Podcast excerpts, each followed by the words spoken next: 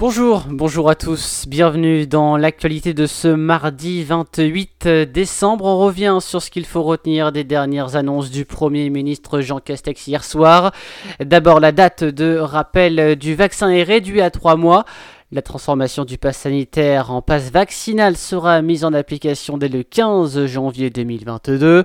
Le retour des jauges de 5000 personnes maximum dans les stades et en extérieur, et puis 2000 personnes maximum dans les salles en intérieur. Le recours au télétravail redevient obligatoire à raison de 3 jours minimum par semaine. Et puis en ce qui concerne l'obligation du port du masque à l'extérieur, ce sera au préfet des différentes régions et départements de prendre la décision au cas par cas, donc en fonction des villes et du taux d'incidence. Dans le reste de l'information, vers 10h du matin, un corps a été retrouvé sans vie dans la darse de la Confluence. Alerté par des passants, des pompiers plongeurs ont repêché le corps, le corps sans vie du quadragénaire, âgé d'environ 45 ans, rapporte le progrès. Son décès serait lié à une noyade. La métropole de Lyon a présenté au mois de décembre son schéma de développement touristique pour les cinq prochaines années.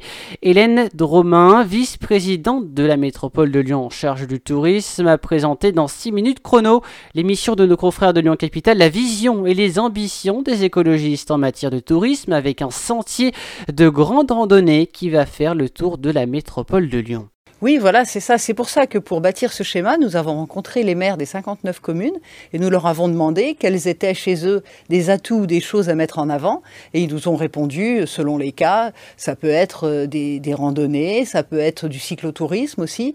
Euh, on va d'ailleurs, euh, l'année prochaine, il va y avoir un nouveau sentier de grande randonnée qui va s'appeler le GR169, le tour de la métropole par les forts, les forts.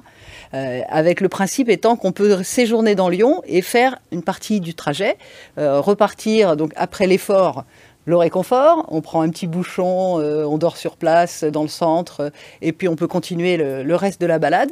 Donc ça, ça sera une nouveauté qui répond à une, demande aussi très, très forte des touristes pour des choses à vivre. Hélène Dromain, vice-présidente de la métropole de Lyon en charge du tourisme micro de Lyon Capitale. Le réseau de bus Star à Rouen était paralysé hier après l'agression d'un chauffeur de bus, un chauffeur de bus âgé de 60 ans qui était sur le point de terminer son service quand il a été agressé euh, par euh, des coups hein, qui ont été portés donc par l'agresseur présumé, au moins deux ou trois coups de poing sur le visage, selon Pascal Mirabel, contrôleur sur le réseau de transport en commun Roannais. À savoir que les conducteurs ont décidé hier d'exercer donc leur droit de retrait et ont demandé l'organisation d'une réunion avec des représentants de la police et de la justice pour parler bien sûr, donc sécurité. Fait divers blessé lors d'une partie de chasse à Prier dans l'Ain, un homme d'une trentaine d'années a été transféré dans un hôpital de Lyon ce dimanche. Selon le progrès, le trentenaire se serait lui-même blessé de manière accidentelle. Ce serait en voulant se protéger de la charge d'un sanglier qu'il se serait tiré dans le pied. Une péniche dans le deuxième arrondissement de Lyon a connu un dégât des eaux importants ce lundi. Des plongeurs ont été mobilisés par les pompiers. Ces derniers craignent une voie d'eau. Il s'agissait en fait euh, d'une fuite de canalisation hein, liée donc euh, au bateau. Au total, près de 80 mètres cubes d'eau ont dû être pompés dans l'eau, euh, dans le bateau pardon, à fond plat d'une superficie d'environ 160 mètres carrés. Et puis pour terminer, la décision de la commission de discipline de la Fédération française de football était attendue ce lundi. Les deux clubs de football, le Paris FC et l'Olympique lyonnais, sont complètement éliminés de la Coupe de France après les violences survenues en tribune lors de la rencontre de 32e de finale de Coupe de France le 17 décembre dernier. Les deux clubs écopent aussi d'une amende.